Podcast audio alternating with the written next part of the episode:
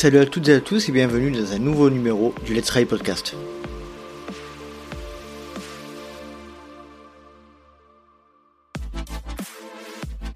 Et oui, salut à toutes et à tous, je suis très heureux de vous retrouver pour un nouveau numéro du LTP avec un invité particulier qui va nous apprendre énormément de choses sur la relation entre FFA et Trail, mais je vais vous le présenter dans quelques instants. Avant ça, je souhaite passer un petit message très court.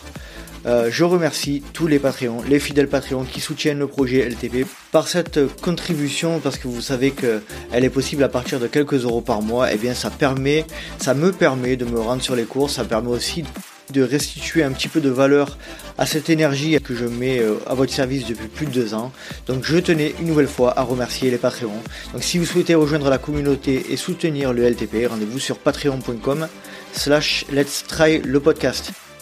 Et puis, puisque je parle des Patreons, sachez qu'une partie de l'épisode leur sera réservée, une dizaine de minutes, lors desquelles mon invité répondra à quelques questions.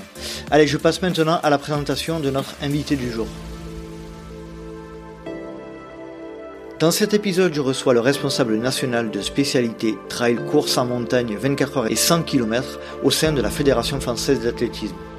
Cet ancien champion de France de 400 mètres haies s'est tourné vers le trail et la course en montagne, a intégré la FFA pour devenir le directeur technique national adjoint et aujourd'hui le responsable national de spécialité.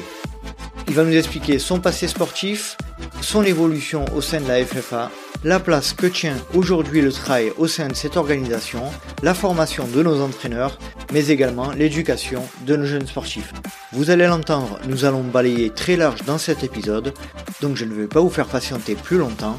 Voici ma conversation avec Olivier Guy. Salut Olivier, comment vas-tu? Je te remercie énormément de nous rejoindre sur le, Let's Try podcast. Bah, ça va très bien, merci, et moi je suis très heureux d'être là. Hein ça fait plaisir. Alors, dans un premier temps, je veux remercier Adrien Séguré qui nous a mis en relation. Euh, Adrien Séguré qui est le, tout nouveau sélectionneur de l'équipe de France de trail. Euh, donc, on salue, qu'il y a actuellement, je crois, au Kenya. Euh, est-ce que tu peux nous dire un petit peu les premiers pas avec, avec Adrien là? Bah, les premiers pas avec Adrien ont commencé il y a déjà un petit moment parce qu'on se connaît, on se côtoie dans le monde du trail depuis plusieurs années. et, et lorsqu'il a il a entrepris un diplôme universitaire sur la prépa physique des, des trailers. Bah, j'étais à ses côtés pour euh, pour euh, réfléchir ensemble et, et pour l'accompagner sur euh, sur ce sur, sur ce projet-là quoi. Mhm. Donc en fait on se connaît on se connaît à la fois bien, on n'est pas de la même génération, on voilà, on, on, continue de se, se découvrir. Je trouve ça je trouve ça formidable. Allez, super. On va, on va rentrer dans le détail plus précisément un peu plus tard. Euh, Olivier, euh, tu sais, moi, dans le podcast, j'aime bien commencer par le début. Est-ce que tu peux nous expliquer euh, ton historique sportif? Il me semble avoir lu quelque part que tu avais un, un titre de champion de France de 400 mètres Est-ce que tu peux nous expliquer un petit peu euh, ton passé sportif euh, en commençant par l'enfance? Alors, bah, moi, j'ai commencé l'athlé, l'athlé étant gamin, quoi. Et, et, et, je voulais, je venais de la gym et je voulais faire de la perche. Là où j'étais, à Tours, il n'y avait pas de, de sauteur à la perche ni de coach. Donc, euh, bah, je me suis mis un peu sur les épreuves techniques. J'ai toujours été attiré par les épreuves techniques. Et pour le coup, j'ai eu un peu de talent euh, sur les haies, étant tout, tout môme. Et puis, euh, puis j'ai été testé sur 400, sur 800. Et bizarrement, sans trop comprendre pourquoi, sur 400, j'ai eu le, la meilleure perf mondiale cadet. J'ai ah fait 47-62 au, au 400 à cette époque-là.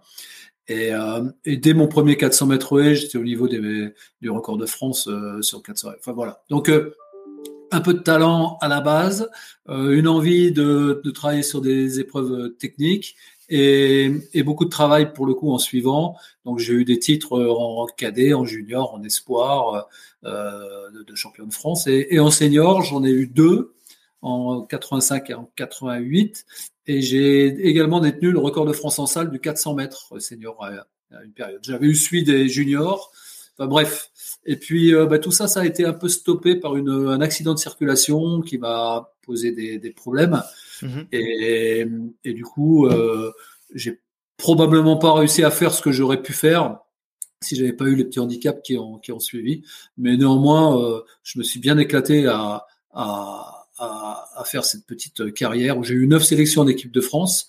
J'étais vice-champion d'Europe junior et j'ai participé à une Coupe d'Europe, etc. Enfin voilà. Donc euh, un passé, un passé de sportif et finalement tellement passionné par l'athlète que 40 ans après, je suis toujours dans, dans, ce, dans ce, joli monde-là. quoi. Mhm. Quelle était ta relation avec, avec la compétition euh, quand tu étais plus jeune et puis quand tu as commencé à vraiment performer au niveau national, voire international euh, C'était quoi ta relation avec, avec cet aspect-là? Alors moi, ce que j'adorais avant, avant même la compétition, c'est le mode de vie d'un athlète de haut niveau. Euh, pour moi, c'était un peu comme une vie d'artiste. Euh, on, est pleinement impliqué dans, dans, ce qu'on a à faire, dans notre euh, volonté de progresser. Et puis la vie que ça implique, partir en stage régulièrement dans les pays chauds. Pour les sprinters, c'est souvent comme ça. Et c'est ce mode de vie qui m'intéressait. Et après, en compétition, ben, j'avais zéro complexe, hein, puisque en junior, j'ai terminé le championnat de France senior à égalité avec un, avec un, un collègue d'entraînement qui s'appelait Serge Guilla et qui s'appelle toujours Serge Guilla. Et on, on, on, était exactement dans le même millième à, à l'arrivée. Donc, euh, j'avais absolument peur de rien, euh, ni de ni de personne, et je m'éclatais à faire de l'athlé et, et, tout me souriait, quoi. Donc, tout était bien, quoi. Euh, alors je, je, vais te poser la question euh, parce que euh, je pense que c'est important dans la construction de, de, de, de ton histoire aussi. quelle a été ta, ta réaction Enfin, ta, comment as-tu géré cette histoire d'accident et, et l'arrêt brutal de, de tes performances et de ton de ton activité? Alors c'est hyper compliqué parce que en, en, en trois secondes, tu passes de espoir de l'athlétisme, euh, euh, comme je disais, en junior, déjà en équipe de France senior, etc., à euh, quelqu'un de brisé et, et on ne sait pas si, je savais pas à l'époque si j'allais remarcher normalement, etc. Quoi. J'ai, une fracture ouverte tibia péroné, j'ai eu des problèmes de, de d'anévrisme artério-veineux, enfin bref, de nerfs sciatiques. Enfin, c'était compliqué. Mmh et évidemment, ça, il faut le vivre. Euh, d'une manière la plus positive possible parce qu'il n'y a pas, il y a pas le choix. Tu avais quel âge, Olivier? J'avais 21 ans. Ouais. Et, et du coup, euh, euh, une fois que tu perds ton statut d'athlète de, haut niveau, bah, tu perds à peu près tout. Donc, je me suis mmh. retrouvé dans une très très grosse galère hein, puisque j'avais plus de statut, euh, plus de pas de travail, plus d'appartement, plus rien. J'ai dormi à l'INSEP. À l'époque, c'était encore possible quelques semaines en cachette parce que j'avais une furieuse envie de revenir à, au niveau que, que j'avais avant. Donc ça, ça, a mis deux ans avant que je recours, euh, je puisse recourir vite, en passant par les étapes, puisque généralement quand on a un accident de cet ordre-là, on, on, se rééduque, puis après ben, il y a des rechutes, on, se remet. Euh, et j'ai vraiment beaucoup été souvent euh, blessé, plusieurs opérations, etc. Mais bon, euh, j'ai réussi à recourir vite. Et après, j'ai arrêté assez tôt puisque chaque fois que j'arrivais en forme, ben, je me reblessais. Quoi. Mm mon, mon, corps a, avait quand même subi un, un, traumatisme et je me blessais souvent. Donc, euh, c'était un peu douloureux. Puis finalement, après dix ans de partenariat avec la marque Adidas en tant qu'athlète, eh ben, je suis rentré chez Adidas en tant que commercial. Quoi. Donc c'était c'est une belle histoire aussi euh, de l'autre côté. J'ai fait, euh, j'ai travaillé pendant 20 ans pour cette marque. Alors, tu as travaillé pendant 20 ans pour Adidas. De quelle année à quelle année? Et est-ce que tu peux nous expliquer euh, un petit peu le rôle que tu avais en tant que commercial Sur quelle quelle quelle pratique plus particulièrement tu tu exerçais? Alors j'ai eu un, je suis rentré en 89. J'ai eu un parcours professionnel avec de la promotion interne. En fait, j'étais commercial en région parisienne, ensuite commercial dans le Sud-Ouest. Après, il y a eu des postes de responsables marketing régionaux au moment de la Coupe du Monde en 98, mmh. où là, j'étais nommé responsable marketing régional. Ensuite, il y a eu des mutualisations de postes entre la vente et le marketing, et j'étais responsable de la région, la grande région ouest et sud-ouest sur les aspects marketing et commerciaux. Les, aspects globaux, hein, c'est-à-dire pas, pas spécifiques à une, à une spécialité où c'était vraiment... Euh tout, là, là, on était vraiment dans le domaine du business, quoi, de, de, de, la vente de produits, de la mise en avant des produits, de la, mise en avant de la marque. Et puis, euh, et puis à un moment, euh, il y a un poste qui s'est libéré au, au, département sport marketing, donc tout ce qui est partenariat athlète, euh, fédération, euh, événementiel, etc. Et là, j'étais, j'ai occupé le poste euh, à l'athlète. Enfin, je, je m'occupais du sport marketing de l'athlète, du triathlon, de l'aviron et, du canoë-kayak. Et, et, ça m'a ramené vers l'athlète finalement. Mmh j'ai recôtoyé évidemment les gens de la fédération et où j'ai piloté le contrat fédération euh, Adidas pendant pendant presque dix ans quoi. À l'époque où à l'époque où la FFA était euh, était euh, sous sponsor Adidas, c'était un peu le lien qui a fait qui avait entre toi et, et la FFA quoi. C'était ça dans le cadre de, mon travail. Mhm. Mais comme j'avais une expertise en matière d'athlétisme, parce que j'ai toujours entraîné et, en tant qu'ancien international, bah, j'avais des conversations très intéressantes avec le président d'alors, avec Bernard Amsalem, qui avait même souhaité euh, euh, manifester l'envie que je devienne un des cadres techniques de, la Fédé d'athlètes. Enfin bref, il y a toute, une histoire, un lien très fort avec la, fédération qui, continue d'ailleurs. Hein. Euh, voilà, c'est un peu, c'est ma passion. Donc j'aurais exercé plusieurs, euh, plusieurs métiers, mais très souvent en lien avec, euh, avec ma passion première. Tu disais que tu étais euh, formateur ou entraîneur aussi à cette époque-là. Tu, tu avais suivi des formations FFA à cette époque? C'était c'était la FFA qui, qui dispensait ce type de formation ou c'était hors cadre FFA ben, en fait, à l'époque, on passait des brevets d'État. Donc, quand j'étais athlète de haut niveau et même quand j'étais blessé, j'étais à l'INSEP, j'ai fait le BE1 et le BE2 avec euh, entre les deux années, euh, j'étais parti faire le bataillon de Joinville. À l'époque, le, le, service militaire était encore obligatoire. Ouais. Et comme j'ai eu l'accident au bout de six mois de BE2, j'ai refait un BE2 après euh, sur la deuxième partie. Voilà, donc donc, donc j'ai un, un, un, BE2 qui couvre en fait toutes les toutes les formations fédérales aussi. Quoi. D'accord. Olivier, est-ce que tu pourrais, euh, donc on a vu qu'il y avait quand même euh, un beau historique attelé, mais euh, nous expliquer un petit peu ta rencontre avec avec le trail et la et, quelle, quelle place avait la nature et notamment la montagne pour toi plus jeune dans ton enfance, un peu un peu cette relation avec la, la montagne et la nature? Alors déjà en termes de d'anciens sprinteurs, j'ai toujours adoré toutes les disciplines de l'athlétisme. Et mon mmh. premier stage national, c'était à Font-Romeu, où il y avait des marcheurs, des coureurs de demi-fond, etc. D'ailleurs, j'ai, épousé une course de demi-fond qui était en équipe de France, Nathalie Touma, qui a fait moins de deux minutes au, 800 mètres mhm. et qui est présidente du club d'athlètes à, Agen, là où on habite. Et, donc, j'ai, jamais eu de, de, frontières. J'ai, toujours adoré toutes les, toutes les disciplines de, de l'athlète. Et, pour le coup, euh, euh, lorsque je travaillais chez Adidas au département sport marketing, j'avais en charge les partenariats avec des athlètes, mais aussi des athlètes pistes et avec les runners. Ce qui, et ça correspondait exactement à la période où le trail était en pleine évolution.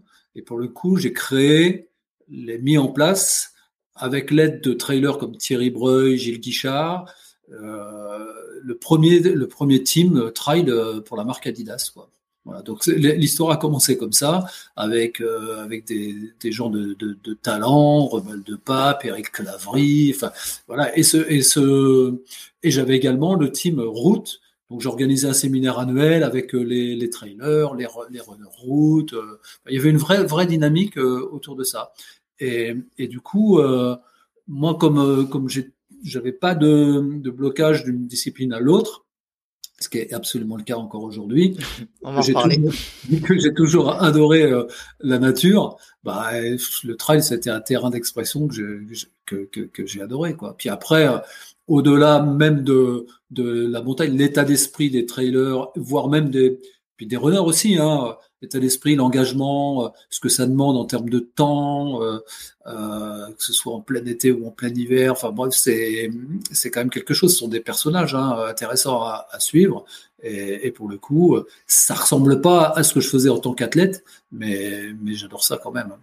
À quel moment, Olivier, tu t'es dit pendant cette période-là, un peu là, de mise en place de tous ces tous ces projets? Euh, le trail, c'est en train de devenir euh, une spécialité à part entière et ça va peut-être devenir quelque chose de, de conséquent. Tu te l'as dit à un moment? Ouais, ben je me le suis dit parce que j'avais j'avais aussi un regard un peu marketing sur tout ça, puisque euh, dans, dans ces métiers marketing, on regarde un peu les chiffres, on regarde les tendances, on essaie d'avoir un temps d'avance. Et, effectivement, j'avais motivé à l'époque Adidas à, à s'investir dans, dans le trail parce que la tendance montait très fortement. De là à dire euh, que ça allait se développer tel qu'on l'a connu dans les années, euh, les dernières années, euh, on se doutait bien que ça allait progresser, qu'il y avait une vraie tendance, à une, une vraie envie de la part des, des coureurs, aller, ou de nouveaux coureurs d'ailleurs, hein, venus d'un autre univers, de, de, de s'impliquer dans la course à pied. Puis finalement, la course à pied, c'est quelque chose de tellement simple et de basique qui, qu'on a tous dans notre ADN. Hein. Quand on est tout petit, on est content de courir avec les copains en disant allez, on fait celui qui court le plus vite ou celui qui va le plus euh, le plus rapidement à tel endroit. Ça c'est c'est humain quoi en fait. Et évidemment, on pouvait se douter que ça allait, ça allait ça allait vraiment fonctionner quoi. Est-ce que tu peux nous expliquer, si, si possible, un peu ton évolution au sein de la FFA, euh, les principaux jalons, les principales, les principales euh, euh, euh, étapes qui ont, qui ont fait que tu en es arrivé euh, jusqu'au poste actuel qui, tu me l'as dit tout à l'heure, est responsable national de spécialité, en l'occurrence trail, course en montagne, 24 heures et 100 km. Ça, c'est le, le poste précis. Est-ce que tu peux nous expliquer un petit peu les différentes étapes marquantes dans ton euh, on va dire, entre guillemets, évolution au sein de la FFA Alors la première étape euh, marquante, je l'ai déjà un petit peu évoqué tout à l'heure, c'est lorsque j'étais euh, salarié de la marque Adidas, où je, gérais le partenariat Fédé et Adidas. D'ailleurs, Adidas est revenu cette année en tant que partenaire à la fédération, ça, ça me, ça me ravit. Et, et ensuite, j'ai quitté, j'ai quitté les effectifs d'Adidas après les Jeux Olympiques de Pékin. Euh, tout en restant en contact avec eux, moi j'avais envie de prendre un peu mon indépendance et j'ai créé ma propre entreprise qui s'appelait Athletic Impulse mhm. et je suis resté consultant pour euh, pour Adidas en tant que team manager pendant ça a duré huit ans et dans le même temps j'étais consultant également pour euh, pour la fédération qui ne comprenait pas encore bien ce qui se passait dans le monde du trail et qui et, qui n'avait pas des règlements adaptés à la pratique. Euh, euh, il fallait faire beaucoup de pédagogie en interne pour expliquer ce qu'était ce qu'était le travail et ce que ça pouvait devenir. Et pour le coup, en tant que consultant, j'étais j'étais chargé de, de, de ça en fait, de, de conseiller la fédération sur ce volet-là, quoi. Que moi, j'avais déjà quand même de l'expérience de plusieurs années avec euh, avec le team le team Adidas et le regroupement des team managers qu'on avait créé entre euh, euh, le team manager d'Azix, de Salomon, enfin de toute, autre marque, mais les plus gros étaient là. Et, pour le coup, euh, euh, cette expertise-là, bon, je l'ai mis au profit de, la fédération pour, pour que les, cette discipline soit vraiment prise en considération pour la fédé. Quoi. Euh, on va en parler, on va rentrer plus en détail tout à l'heure sur cet aspect-là. Moi, je suis actuellement une formation aussi trail, trail et course en montagne pour être entraîneur. C'est toujours le cas aujourd'hui. J'y rentrerai, euh, j'expliquerai un peu plus tout à l'heure, mais euh, il y a une vraie, euh, il y a une vraie difficulté de d'intégration, je trouve, du trail au sein de la FFA, de mon point de vue.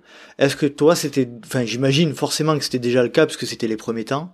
Et quelles ont été les difficultés pour toi, notamment de de faire comprendre que c'était une discipline qui allait, qui allait compter dans les années à venir?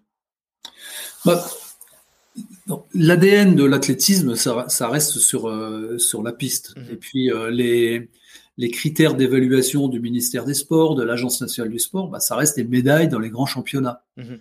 Les grands championnats sont euh, généralement des disciplines olympiques. Les aides individuelles pour les athlètes, etc., sont fléchées plutôt sur des, des athlètes olympiques. On en est là au niveau du développement de, du, du trail, la course en montagne, de ces disciplines non olympiques. On en est à ce stade-là. Évidemment, les choses peuvent échanger puisque l'Agence nationale du sport a commencé un travail pour reconnaître les disciplines qui euh, remplissent des critères assez précis, euh, notamment sur le nombre de pays. Est-ce que, le, est-ce que la discipline est structurée au niveau international Est-ce qu'il y a un champion du monde Combien de pays au championnat du monde Enfin, tout un tas de critères comme ça. Et il est fort possible que dès l'année prochaine, ces disciplines soient reconnues comme des disciplines de haut niveau. Mais je parle de, du trail, de la course en montagne, du 24 heures, mais aussi du cross, par exemple. Le cross mhm. n'est pas une discipline euh, euh, olympique, et donc euh, les athlètes qui ne sont que crossman et pas performeurs sur la, la, piste ne pourraient ne pas être considérés comme athlètes de haut niveau. Donc, bah, il y a tout, toute cette évolution qui, qui est que j'aimerais plus rapide, mais qui ça avance quand même, ça avance quand même, et euh, notre problématique euh, dans le, pour le trail dans, dans le monde de l'athlé, on va dire l'athlé euh, traditionnel, c'est que dans les clubs, beaucoup de gens continuent de penser que ces disciplines-là euh, ne sont pas des disciplines de l'athlétisme parce qu'ils ne, ils ne, ne, sont pas acculturés, ils connaissent pas. Et quand tu connais pas, bah, tu as plutôt tendance parfois à, à repousser plutôt que d'intégrer. Donc il y a tout ce travail aussi de pédagogie, de démontrer que dès lors qu'on se déplace avec un temps de suspension, on fait de la course à pied, que ce soit du 60 mètres en salle ou de l'ultra trail. Euh, tout ça, c'est de la, c'est de la course à pied. Mais euh, l'ADN et le système sportif français encourage plutôt les disciplines, euh, disciplines olympiques. J'aimerais que tu reviennes un petit peu sur la précis, sur la ce que tu as dit juste avant, euh, que prochainement euh, le trail et le cross notamment allait être reconnu comme euh, euh comme une comme une comme des des, disciplines, de haut niveau. disciplines de haut niveau. Qu'est-ce que tu entends précisément par là? Est-ce que ça va être intégré possiblement aux Jeux Olympiques ou est-ce que ça n'a aucun rapport? Non, ça n'a pas vraiment de rapport. en revanche, euh, comme euh, l'Agence nationale du sport doit euh, encourager la pratique sous toutes ses formes, la pratique sportive hein, pour pour lutter contre la sédentarité, etc. Et qu'il y a des il y a des pratiques à fort volume de pratiquants comme la course à pied. eh bien, ils il s'intéressent quand même fortement à ces disciplines-là. Donc, si elles sont reconnues disciplines de haut niveau, les athlètes qui sont en équipe de France seront reconnus également athlètes de haut niveau. Et là, ça peut ouvrir des aides, ça peut, la relation peut être euh, différente et apporter plus de choses aux athlètes. En tous les cas, c'est l'ANS qui mène ce projet. Nous, on a contribué en donnant les informations. Pour l'instant, euh, les signes sont plutôt encourageants. Attendons de voir euh, les, les, choses. C'est pas nous qui avons les cartes en main, là, mais mais mais l'agence est vraiment très intéressée puisque dans leur mission, ils n'ont pas que le très haut niveau à gérer, mais aussi le développement de la pratique sportive dans son ensemble. Et là, on est vraiment sur des disciplines de, milliers de personnes qui pratiquent. On parle de 5 millions de personnes qui prennent des dossards chaque année, et on parle de 12 ou 13 millions de gens qui courent. C'est énorme, c'est monstrueux. C'est énorme. En France, hein, on est d'accord. En France, oui. Donc ça fait euh, un cinquième, quoi de la population. Oui. c'est c'est juste euh, c'est juste énorme. Euh, on va rentrer un petit peu dans le détail de la de relation entre le trail et la FFA. déjà dans un premier temps, Olivier, est-ce que tu peux, je sais que voilà pour certains d'entre nous, euh, c'est pas toujours évident de faire la différence entre les deux, mais est-ce que euh, tu peux nous donner la, définition et la différence entre le trail et la course en montagne pour la FFA Alors c'est pas que pour la FFA d'ailleurs, puisque c'est au niveau international. Hein. Mhm. Euh, alors je, vais, je, vais, je vous expliquerai aussi que les choses sont en train de, en train d'évoluer. Alors la course en montagne ce sont des formats de course qui sont très très très cadrés avec euh, avec des critères euh, qui sont assez simples. Euh, un coureur doit pouvoir quasiment courir tout le long du parcours, ne jamais devoir crapahuter, mettre les mains, etc. c'est soit un format montée-descente ou soit un format montée.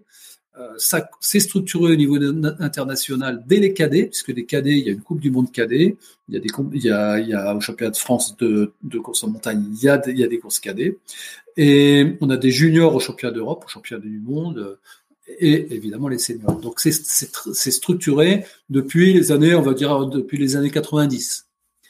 Le trail. C'est quelle fédération internationale qui gère cette, la course en montagne euh, la WMRA. WMRA, World Mountain Running Association. Voilà, hmm. sont des sont des fédérations délégataires de la de World Athletics, de la Fédération internationale d'athlétisme. Donc ils hmm. sont reconnus et ils ont une délégation pour euh, pour organiser des championnats, etc. Quoi. D'accord. Et pour euh, pour dynamiser la, la discipline. Puis le, le trail, bon bah le, le trail, le l'histoire du trail en France, on va dire que le, la création des premiers trails, même s'il y, a des, il y avait des, des, courses qui ressemblaient à des trails, mais ça portait pas ce ton-là. Mais euh, vraiment, les grands, le grand contributeur à la base, c'est Templier, c'est Templier dans les années 95, on va 95, dire. Ouais. Première édition. Mhm. Et puis, bah là, le, au niveau international, il y a eu il y a eu un championnat du monde euh, d'organiser relativement vite, on va dire, puisque c'est ça date de 2009, c'était un premier test, et 2011 le vrai championnat du monde avec des titres qui ont été euh, qui ont été délivrés. Puis après, ben, c'est le, le, le, bon format, ça s'est un peu cherché une année, une année sur deux ou une ou tous les deux ans, mais avec un format long, un format court. Euh, voilà, donc c'est encore en construction, c'est encore en, les choses évoluent encore. Les choses ne sont pas complètement figées. Et là, en fait, ce qui est en train de se passer, c'est compte tenu qu'en course, en course en montagne, il y, avait, a plusieurs formats. Il y avait un format court et un format long.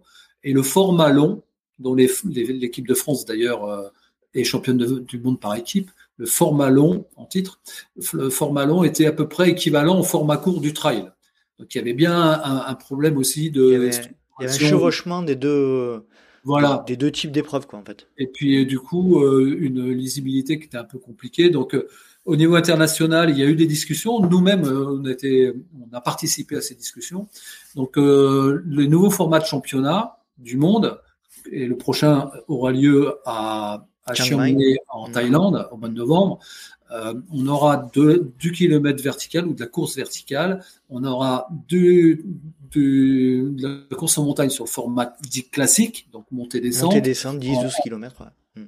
Voilà, donc là, ce sera un peu plus long, ce hmm. sera autour de 17 km, je crois. D'accord. Et puis, on a aussi des juniors. Hein. Et puis, on aura un format 40 euh, km sur le trail et un format 80 km. Donc, on aura une équipe de France beaucoup plus étoffée que les, les dernières fois. Ça nous fait une délégation à 50 personnes, mhm. euh, c'est encore une autre organisation. Et en alternance du championnat du monde, ben, il y aura le championnat d'Europe sur le même format. Et cette année, bizarrement, avec les histoires de Covid, on se retrouve avec les deux championnats, donc championnat d'Europe au mois de juillet, championnat du monde au mois de novembre, parce que le championnat du monde devait avoir lieu en 2019, 2020, 21, et il a été repoussé euh, cette année. Voilà. Donc, euh, c'est la nouvelle organisation pour améliorer à la fois la lecture, pour que la hiérarchie soit plus claire pour tout le monde et que, et que finalement, euh, on puisse, chacun puisse prétendre à, un, vrai, un vrai titre euh, de champion du monde ou de champion d'Europe. Donc une vraie, euh, comment dire, une réunification entre guillemets au niveau international de, du trail de la course à montagne, hein, si, si, si je veux résumer. C'est ça, mmh. c'est exactement ça. Alors pour l'instant, au niveau, de, au niveau français, on n'est pas dans ce format-là, puisqu'on a gardé notre euh, championnat de, de France euh, de course en montagne, mhm. qui aura lieu à Reims-Marsous cette année, euh, dans les Pyrénées. Ça va être magnifique. Ils étaient déjà organisateurs il y a, il y a deux ou trois ans. C'était vraiment très bien, très réussi. Et puis, on aura le championnat de France de trail à Salaire, comme prévu il y a déjà deux ans, mais le Covid nous l'a amené cette année. Quoi. Voilà. Donc, ça, ça se structure au niveau international. Euh, on attend avec impatience de, le, de vivre cet événement sous cette forme-là, puisque pour l'instant, ça n'a jamais été fait. On va en reparler un petit peu. Juste, euh, je, voilà, c'est hyper intéressant cette, cette, ces organisations internationales qui sont en train de voir le jour, notamment par le, par le biais de, de la WA et, la, et JITRA notamment. Hein. Euh, on, on, rentrera un petit peu plus dans le détail juste après, si tu veux bien. Euh, de mon côté, là, j'aimerais, parce que je pense que c'est quand même intéressant de, de resituer un peu l'historique entre la FFA et le TRAI. Euh, est-ce que tu peux nous dire euh, en quelle année le trail a été intégré euh, au sein de la FFA Parce qu'il me semble que la FFA a intégré pas mal de, disciplines, et notamment la marche nordique aussi. Je crois que elle intègre beaucoup de disciplines. Alors le, le trail, contrairement à ce que beaucoup pouvaient prétendre que la Fédé ne faisait rien, etc. En fait, le je le disais tout à l'heure, le premier championnat du monde a, a, eu lieu en 2009 et à l'époque, euh, André Giraud, qui est président de la fédération actuellement, euh, était en charge du running à la fédération en tant qu'élu. Et lui, il a, vraiment motivé euh, tous ses collègues à engager une équipe au championnat du monde parce qu'André avait, avait ou a toujours cette sensibilité running. Il est à l'origine de Marseille-Cassis. Il, il, a vraiment, et lui-même était marathonien. Donc il connaît bien, il est très sensible à ça et il a bien senti, peut-être avant beaucoup de monde, qu'il y avait un potentiel de développement sur cette sur cette pratique. Et pour le coup, euh, dès 2009, la, la Fédé s'est impliquée à travers euh, la sélection de l'équipe de France. C'est quand même l'une des vocations premières euh, de, la fédération. Et après, de structurer la discipline, c'est sa vocation. Et, et, dans le même temps, a été mis en place le premier Trail Tour national, très tôt, hein, avec avec l'aide d'organisateurs et notamment Gilles Bertrand des Templiers qui participait au groupe de travail et, bien d'autres, hein, euh, euh, y compris des, des trails comme le trail de la Côte de Pâle, euh, qui, qui n'était pas un trail de montagne. Enfin, tout le monde a, a, contribué à la réflexion autour du trail tour national. Et ce trail tour national, avec un système de points, etc., permettait de délivrer un titre de champion de, champion de France. Donc ça, ça a été fait très tôt, euh, au, au, moment où, le, où, cette discipline commençait à, à émerger. Ok.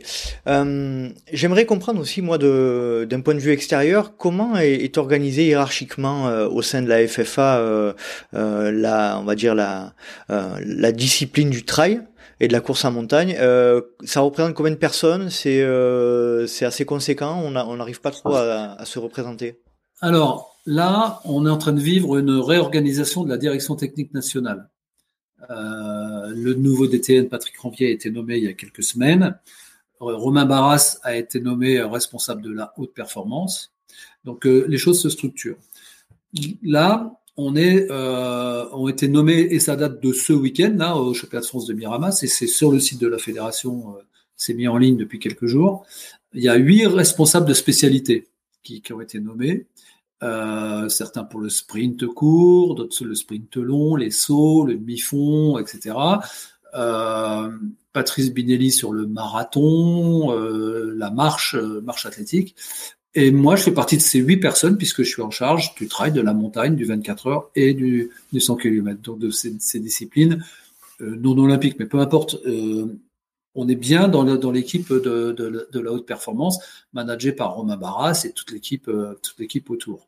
Donc il n'y a pas de différence. Tout le monde est bien intégré. Alors après, en termes de moyens, euh, on n'est pas sur euh, des disciplines euh, olympiques, comme je disais tout à l'heure, et on n'est pas non plus sur une multitude de disciplines comme peuvent l'être les sauts, entre la perche, le, le saut hauteur, le saut longueur, le triple saut. Donc, chaque responsable de, son pôle, en fait, se structure ses équipes de terrain pour encadrer ces disciplines-là. Donc après, on a aussi le département médical qui nous met à disposition les médecins, les kinés, etc. pour nos stages et pour les déplacements en équipe de France. Donc au final, euh, bah, c'est un investissement assez lourd parce qu'on ne sait pas assez, c'est lorsqu'on va dans un championnat, par exemple, euh, la prise en charge par la fédération internationale est minime. Ils prennent deux ou trois athlètes en charge et un encadrant. Tout le reste est à la charge d'une fédération. Alors quand on va aller à Chiang Mai, c'est un budget à plus de 140 000 euros. Mmh par exemple. Donc il y a, une forme d'investissement qui n'est pas absolument visible, ne serait-ce que mon salaire. Moi, je suis salarié de la fédération. Mon salaire est pris en charge au profit de ces disciplines-là, si tant est que je sois capable de les développer, de les faire avancer. Mais ça, c'est un autre problème. Mais en tous les cas, il y a, un investissement sur ces disciplines. Euh, euh, voilà. Alors, du coup, en trail, on, a évoqué tout à l'heure Adrien Séguré. Adrien, il fait partie euh, de, de, mon équipe en quelque sorte, au même titre que Antonio Gallego sur la partie euh, course en montagne. Et puis après, euh, Laurence Klein et, d'autres sur le, sur le 100 km et le, 24 heures. donc, on, est structuré, mais on n'a pas, pas des moyens non plus absolument démesurés pour, pour, faire fonctionner ça, mais on a quand même. Euh, et sur l'autre versant, puisque dans ma mission, je suis aussi en charge du développement de la discipline, je travaille avec le service développement euh, fédéral en charge du running, un garçon qui s'appelle Adrien Tarren, qui lui est pratiquant, il est trailer, il est coureur euh, sur route, il est coach, donc il, est diplômé, il a fait STAPS, etc. Donc il sait très bien et il fait comme toi, il passe les diplômes internes à la fédération de, coaching. Et pour le coup, euh, on est tout à fait en phase et on fait avancer des projets comme le projet Univers Trail, les parcours permanents de trail, le label. Je peux, je peux, je peux le développer si vous voulez. Euh, on est sur les sections trail jeunes aujourd'hui avec des contenus pédagogiques qu'on a, qu'on est en train de mettre en place, etc. Donc on, ça s'arrête pas juste à la partie équipe de France. On active tous les leviers possible pour, euh, pour faire vivre nos, disciplines et les développer. D'accord. Euh, on a vraiment la sensation là de. Euh, alors, première question que je me pose, c'est du coup le running de manière générale, le, entre, entre, guillemets, hein, le, le hors stade, ça, ça, comporte le running aussi. toi, tu n'es pas en charge du running. Alors, juste avant d'avoir ce nouveau poste, là, cette nouvelle réattribution, le DTN précédent Patrick Gergès avait souhaité avoir à ses côtés un DTN adjoint en charge du running. Alors c'était son, c'était son choix et, il m'avait proposé euh, cette mission. Le nouveau DTN, dans le cadre de, ce qu'il est en train de mettre en place, n'a pas souhaité reconduire euh, ce, poste de DTN adjoint en charge du running. Il, a organisé les choses différemment. C'est, son droit le plus, le plus strict. L'essentiel, c'est qu'il y ait toujours une personne en charge de ces disciplines euh, pleinement, quoi. Mmh voilà. Et par ailleurs, le running, et si vous allez sur le site de la fédération et que vous consultez le plan de développement fédéral, le projet de plan de développement, euh, le running est, une, est, prioritaire. Alors quand on parle de running, on parle bien de la course sur route, euh, trail, montagne, enfin tout ce qui tout ce qui compose euh, tout ce qui compose le les, les disciplines, ce qu'on appelait hors stade avant, mmh. que j'ai souhaité faire changer parce que hors stade c'était à mes yeux et aux yeux de beaucoup un peu excluant, et surtout les, les gens non licenciés euh, qui auraient pu avoir une envie de venir dans un club, etc. La notion de leur stade, elle, elle, elle parle pas pour eux. Ah, ça, ça, évoque rien, quoi. En revanche, le running, c'est devenu générique, donc autant adopter les termes du milieu dans lequel on évolue. Quoi. On est d'accord. Oui, d'accord, très bien. Euh, je vais parler un petit peu de moi. Comme je disais tout à l'heure, je, suis en train de suivre un cursus de formation entraîneur trail course en montagne euh, au sein de la FFA. Euh, alors, je vais donner mon, point de vue qui n'engage que moi hein, pour l'instant. J'ai suivi quelques modules, il y en a une dizaine au total pour être niveau 3 et voilà, j'ai vraiment la sensation en parlant un petit peu avec les différents intervenants qu'on a sur le lors des formations que ce qu'on disait un petit peu tout à l'heure, hein, le trail est considéré un petit peu comme un voilà, comme des, comme une pratique de randonneur. C'est un peu mon, mon, sentiment et qu'on n'est pas totalement considéré et qu'on, euh, de mon point de vue, les, les personnes qu'on a en face euh, là, ça, ça ne regarde comment encore une fois, mais n'estime pas qu'on est réellement une, une discipline de, de sportifs, euh, de sportifs, euh, enfin voilà, que, à, leur, à leur niveau, quoi, entre guillemets. Hein. Euh, donc c'est, un peu la sensation que j'ai. Est-ce que c'est ce que tu ressens toi aussi en interne? Je sais que c'est un peu délicat, mais est-ce que c'est ça que tu ressens aussi? Non, non, c'est, il y, a, rien de délicat. Hein. Que je le disais tout à l'heure, l'ADN de, de l'athlétisme, euh, c'est la piste, même si la toute première discipline, c'était le marathon quand même. Mhm. Mais, mais euh, intégrer ces, ces disciplines-là, bah, ça prend un peu de temps. Nos bénévoles sont sont pas toujours très jeunes, donc ils raisonnent avec des, des raisonnements euh, qui sont les leurs et qui qui étaient justes peut-être 15 ans avant. Et voilà, donc il y a, il y a des choses qui il y a, il y a des choses qui, qui bougent, les, les lignes bougent. Les formations, euh, puisqu'on évoque, on évoque ça, les contenus de formation bougent aussi, mais on est quand même sur des socles euh, assez larges, puisque le spectre de la, de la course à pied euh, est assez large. Donc, quand on parle de formation d'entraîneur, à la base, on commence euh, par des formations généralistes, on va dire, sur les grandes règles de l'endurance, par exemple, ou, de la biomécanique de la course à pied, etc. Et puis après, on va sur des notions de, spécialisation. Mais il y a, y a un, CQP euh, qui, qui, qui était réactivé euh, avec le trail qui est intégré, etc. Donc, euh, il ne se passe, des choses. En plus, ça bouge au moment où la plateforme de formation euh, LOFA, l'organisme de formation fédérale, a aussi bougé. Donc, euh, bah, les contenus sont en train de s'étoffer. Il, y a, des gens qui, travaillent là-dessus et qui, travaillent bien. Et par ailleurs, on, a créé, euh, on est en train de le faire, on va finaliser. Mais en tous les cas, ça a été validé par le, comité directeur et le bureau fédéral de la fédération.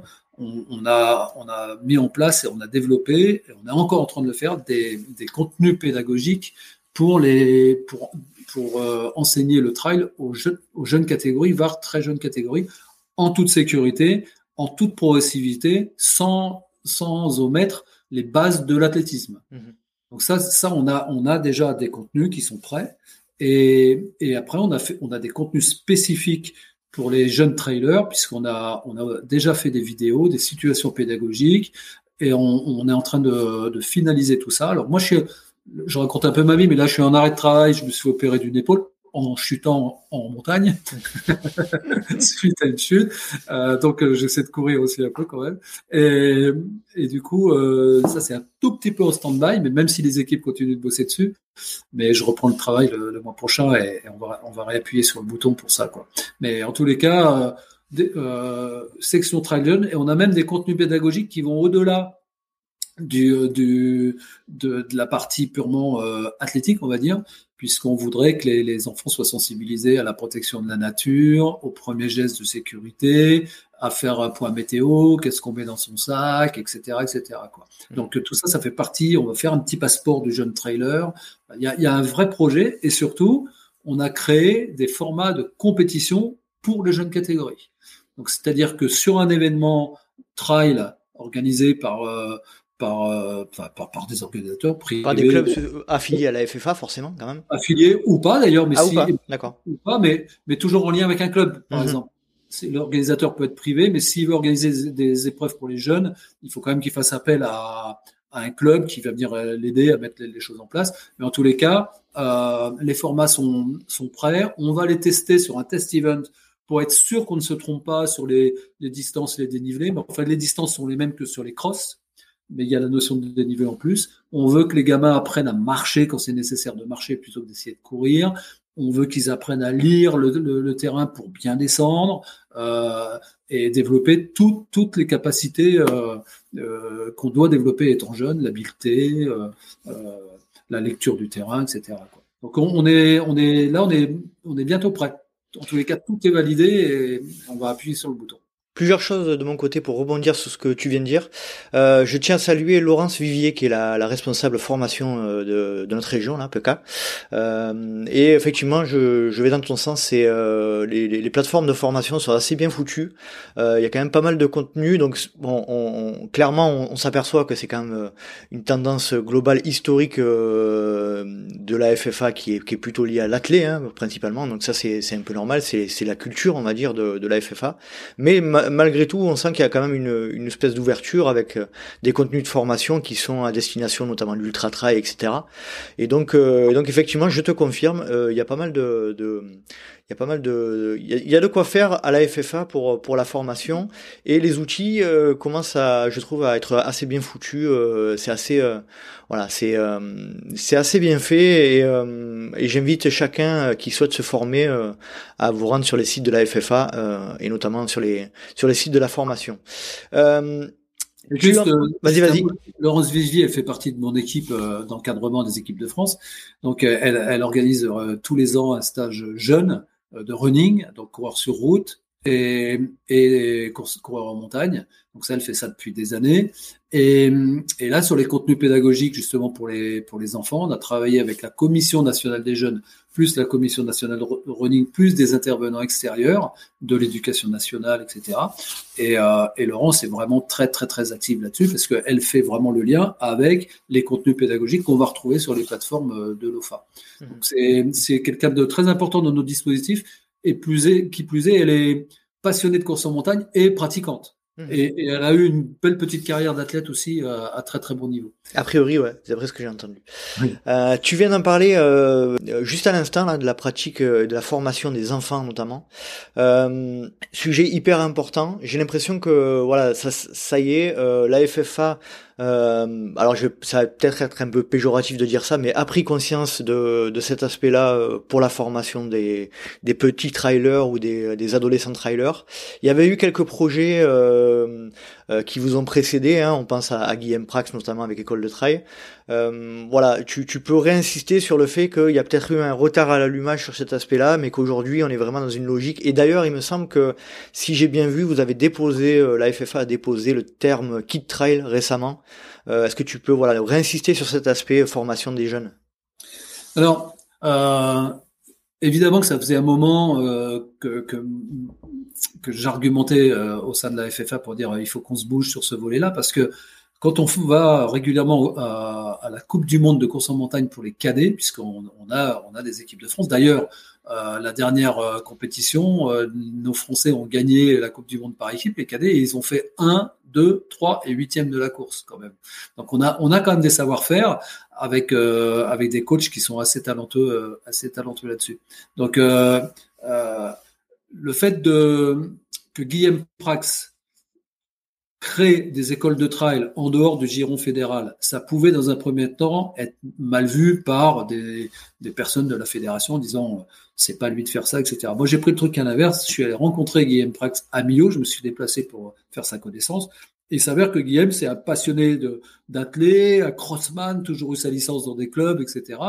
Et que c'est parce que nous, euh, effectivement, on avait peut-être un petit peu de retard, je sais pas, ou alors lui qui avait pris un peu d'avance, je sais pas comment on peut voir les choses. En tous les cas, il y avait une volonté des deux côtés. Lui, il, a avancé et on est toujours en contact avec lui. Je suis allé aussi à, sa course et soutenu de l'organisation de la de la Cité des Pierres pendant le, pendant le Covid. Euh, euh, je l'ai soutenu. J'y étais. J'y étais aussi. Et pour le coup, euh, pour le coup, on n'est absolument pas dans, dans, un, dans une relation conflictuelle. Bien au contraire, on est absolument complémentaires. Lui, il a une partie euh, contenu pédagogique qu'il n'avait pas forcément développé. Nous, on est en train de le faire. Moi, à mes yeux, ce qui compte, ce qui compte, c'est que on puisse faire cavaler des gamins partout en France, parce qu'il y a des, possibilités incroyables. Et il y a plein d'endroits où il y aura jamais de piste d'athlètes, parce que On le sait, dans les petites villes, ça coûte trop cher d'avoir une piste d'athlée. En revanche, on peut très bien créer un club de running avec une section trail jeune et il y a des terrains de jeu absolument euh, partout. Donc on est bien complémentaires là-dessus. Et puis peut-être qu'un jour, nous, quand on va organiser euh, des compétitions officielles euh, pour les mômes, bah, peut-être qu'il viendra avec ses, avec ses, écoles de trail, etc. Enfin, la dynamique est là et la volonté est là de sa part parce que lui fait partie de cette famille de l'athlète, quoi. Mhm. Et, et, on n'est pas, on n'est pas du tout dans l'opposition. C'est pour ça que nous, ça s'appelle section trail jeune. Et vraiment en arrière-plan, c'est vraiment ça l'idée, c'est que partout en France, il y a des, la campagne, des, zones où on peut créer des petits clubs et des sections trail jeunes. Et dans la section trail jeune, il y a tous les éléments de, la course à pied pour, les, pour les mômes, courir, sauter, lancer, etc. On peut, on peut absolument tout enseigner. Et en Italie, en course en montagne, chaque fois qu'on va sur un grand championnat, eh ben, on voit des mmh. courses benjamin, minimes. Ils ont cette culture. Alors que nous, il y a eu des réticences parce que les gens avaient plutôt le sentiment que c'était dangereux. Alors c'est pas plus dangereux qu'autre chose. Il faut juste bien l'encadrer et puis que et puis préparer les enfants à, à, descendre, à monter, etc. C'est pas plus dangereux qu'autre chose, bien au contraire. Hein. De toute façon, naturellement, des gosses, euh, ils s'amusent. Hein, on l'a tous fait, hein. sans, être, sans, être, présent dans un club de trail, on le faisait nous. Hein. Bien, sûr, Sauf que nous, on avait la possibilité, entre guillemets, de, de courir un peu dans les, dans les collines, euh, un peu plus librement qu'on le fait aujourd'hui. C'est ça. Donc euh, bah, tout ça, ça peut rejaillir positivement sur la sur la, la dynamique du trail, puisque la moyenne d'âge des trailers est de 39 ans. 39 mmh ans, c'est aussi l'âge où tu as des enfants qui te suivent sur des le week-end sur des courses, etc. Bah, ce qu'on veut, c'est donner la possibilité à, à, à ces enfants de pratiquer, de prendre le départ d'une course en toute sécurité et, et, et en respectant l'évolution euh, et la progressivité pour pas que les gamins grillent des étapes et, viennent à se blesser, etc. Et mm. c'est tout à fait possible de faire ça et c'est ce qu'on est en train de préparer. Alors moi, euh, toute transparence euh, et les auditeurs le savent, j'ai, j'ai, je participe à des euh, à une école de trail hein, à Aix-en-Provence et euh, voilà, je l'ai dit à plusieurs reprises, donc je vais pas m'étaler là-dessus, mais c'est vraiment comme tu le disais, hein, c'est, c'est, c'est, c'est juste génial de voir des gamins courir comme ça et tout. et quels, quels sont les projets, on va dire concrets de la FFA dans le cadre des clubs qui pourraient euh, faire avancer cette question-là je, reformule ma question. Qu'est-ce que la FFA va, mettre en place concrètement euh, pour que les clubs puissent euh, développer ce genre de section? Alors déjà faire faire savoir, on va avoir un gros gros travail. Il y a 2500 clubs en France, il y en a un certain nombre qui sont labellisés, donc qui, qui ont vraiment une démarche de, de, de progression, d'encadrer toutes les disciplines, etc. Euh, donc faire savoir, euh, la première étape, c'est qu'on a ces contenus pédagogiques, et ensuite de créer la dynamique pour que des, des, des, des jeunes, ou des moins jeunes d'ailleurs, viennent se former pour pouvoir encadrer. Mmh donc en fait, la clé du succès, que ce soit pour les jeunes ou pas, ou pour les plus vieux, euh, concernant le running, c'est que dès lors, on sait que dès lors qu'on forme un coach dans un club, même si c'est un club d'athlètes piste, il y a un coach de running, il y a un groupe d'athlètes qui vient se qui, se crée. C'est aussi c'est aussi simple que ça. Mhm. C'est euh, donc euh, on va on va inciter les gens à se former, toujours se former. Et dès lors qu'ils sont formés, on sait qu'il y aura il y a des dynamiques locales qui se mettent en place. Et, et, très souvent, on a des gens qui arrivent dans le monde du running ça, tout le monde l'a vécu. Ce que je vais dire là, tout le monde le sait. Beaucoup arrivent dans un club en disant non, mais moi je viens juste comme ça parce que je viens pour euh, juste pour la santé, pour, pour me sentir mieux, pour euh, ou alors motivé par la, vie d'un groupe, un peu de lien social. Et puis deux ans après, euh, la petite dame va prendre son premier dossard avec euh, parce qu'il y a une œuvre caritative et tout, elle va faire son premier 5 bornes et deux ans après, elle fait son premier marathon. Quoi. Mmh. En gros, en gros, c'est ça. Donc on, on, connaît le, on connaît ce cheminement. Puis, ah, et puis il peut y avoir aussi des gens qui viennent pour la santé, pour une pratique euh, de running, pour pour être bien dans, dans, dans, sa vie, sans jamais mettre un autre ça. On a aussi cette partie-là, mais quand même, nos clubs, nos clubs, euh, compte tenu de l'ADN de l'athlète, on sait, on sait euh, encadrer les progressions. Notre métier, enfin métier ou euh, bénévole euh, en tant que coach, c'est de prendre euh, une personne à un point A et l'amener à un point B, peu importe le niveau. C'est, la limite, c'est pas c'est pas le principal. C'est qu'ils s'inscrivent dans une démarche de progression et que les clubs puissent les accompagner. C'est un peu ça notre vocation. Tout à fait.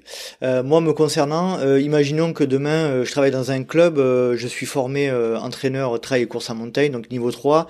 y a-t-il des formations complémentaires pour les enfants dans le cadre de l'ouverture d'une section enfants-adolescents ou c'est pas encore le cas?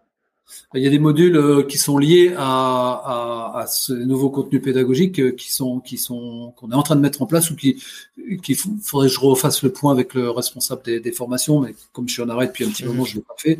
Mais euh, c'est sur le point d'être fait ou si c'est déjà fait. Il y, a, il y a, un module spécifique pour euh, la mise en place de sections trail jeunes et on a même une espèce de, de document, de guide pour les encadrants euh, même sur le niveau des responsabilités.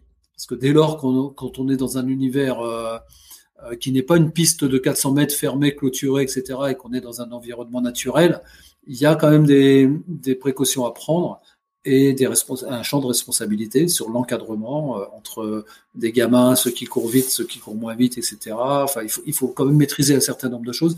Donc là, on a fait tout un guide qui est qui est en cours de finalisation et qui est, euh, qui est, qui est validé par notre service juridique en fait. Mhm. Est-ce que tu pourrais, euh, si possible, après cet euh, entretien ou cette interview, nous donner, me, me faire parvenir les différents liens que je pourrais mettre dans le, dans le descriptif de l'épisode pour ceux qui ça intéresse? Dès, dès que dès qu'on est prêt, je, je fais parvenir tout ça. Super. Ok, très bien pour ce volet-là qui était qui est hyper intéressant et qui moi me me, me, passionne beaucoup en ce moment. Euh, on va passer sur le, volet plus euh, relation entre la FFA et les instances internationales. Euh, alors là, je vais en citer que 5. Euh, on en a parlé tout à l'heure. World Athletics, ITRA, WMRA, IAU, ISF. Je crois qu'il y en a 6 ou 7 d'instances internationales liées à notre pratique. quelles sont les relations entre la FFA et ses principales instances? Alors, World Athletics, c'est le chapeau. Hein. C'est le chapeau. C'est le chapeau. Hmm. C'est la fédération internationale qui chapeaute toutes nos, toutes nos pratiques. Et comme je disais tout à l'heure, il y a des, il y a, il y a des, des fédérations délégataires. Euh, WMRA pour la montagne, il y a eu pour le, pour le, le trail et l'ultra trail. Euh, L'ITRA est, est arrivé dans l'histoire mais parce que l'ITRA avec euh, l'UTMB, etc., c'est une histoire sur l'ultra trail, sachant qu'on n'a pas encore au niveau international de, de distance ultra trail, même au niveau de World Athletics, ça n'existe pas.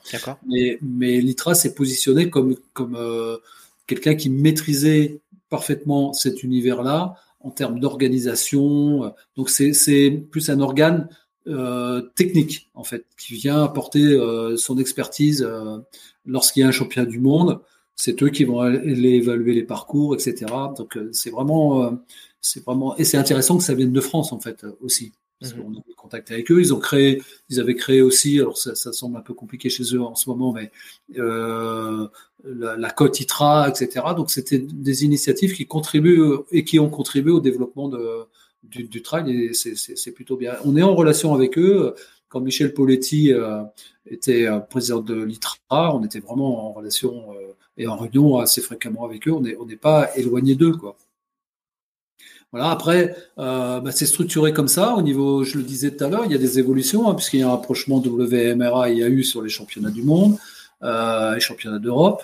Donc, nos relations sont les mêmes que pour toutes les autres disciplines avec World Athletics et, dès lors qu'ils nous proposent des championnats internationaux, nous on, les suit. On est, on est finalement à l'échelle planétaire assez peu de pays à, répondre favorablement sur l'ensemble des, des, possibilités d'engager des équipes nationales. Mmh que nous, franchement, euh, il n'y a pas de discipline où on n'est pas présent. Quoi. Alors qu'il y a des pays qui font le choix de, ou qui n'ont pas les moyens d'engager tout le monde sur, euh, sur toutes les disciplines. Nous, euh, on a une équipe de France de 24 heures, de 100 km, tous les pays n'en ont pas. Euh, tous les pays ne jouent pas le jeu de la course en montagne ou, de, ou du trail. Et pour le coup, nous, on est présent sur toutes ces, disciplines-là. Ça montre bien, euh, parce que tu dis, l'importance du hors-stade, on va, on va dire, on va utiliser ce terme-là, même si tu l'aimes pas beaucoup, mais pour, pour la FFA aussi, quoi. Si on, on met quand même de l'argent et, et des investissements pour que quasiment toutes les, les compétitions internationales, il y ait des représentants français, c'est, c'est que toutes ces, toutes ces disciplines hors stade, entre guillemets, elles sont importantes pour la FFA, quoi. Ouais, alors elles sont, elles sont importantes, euh, pour la FFA, c'est absolument clair. Et puis, ça fait aussi partie de la délégation ministérielle. C'est-à-dire que la FFA a une délégation et elle est, c'est elle qui a la délégation sur le running ou le hors on va dire. Donc elle est en charge de, la mise en place de la réglementation, de la sécurité, des, aspects sécurité évidemment, et puis et puis euh, et puis du haut niveau, donc des équipes de France. Mhm. Mais on pourrait très bien faire le choix de dire on n'engage pas d'équipe dans telle discipline, et ça on ne l'a jamais fait quoi. Mhm.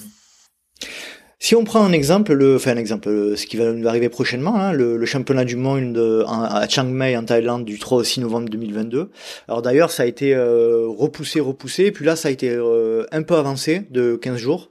Euh, difficulté de lisibilité, j'imagine, en termes organisationnels pour vous. Euh, compliqué. Euh, on en a parlé avec Adrien Séguré, euh, étant donné que ces championnats avaient été repoussés, ben, du coup les modalités de qualification avaient été annulées et il faut les refaire. Est-ce que tu peux nous dresser un petit peu le tableau de, de ce qui de, de, de, ce que vont être les moyens de qualification pour ces pour ces championnats du monde? Alors alors déjà on a été clairement pénalisé euh, dans le monde du, trail et de la course en montagne. Le Covid nous a vraiment, euh, vraiment pénalisé. ça fait depuis 2019 qu'on n'a rien eu, en fait, euh, pas, pas d'événement. Donc on, attend, on attend ça. Bah, le dernier rebond qu'il y a eu, c'est le fait que le championnat du monde soit avancé de 15 jours. c'est récent en plus, hein, c'est début. ouais, il y, a deux semaines qu'on. Ah, il y a deux semaines. Ah oui, donc c'est encore plus récent que ça on avait commencé à faire des devis pour les transports, mmh. euh, avions, etc. Donc euh, bon bah voilà, c'est comme ça. On a on a été contraint depuis un bon moment à faire preuve de grande capacité d'adaptation. Ah ça c'est un peu général. Dans cette période-là, mais c'est pas que nous, c'est tout le monde. C'est hein. général. C'est général.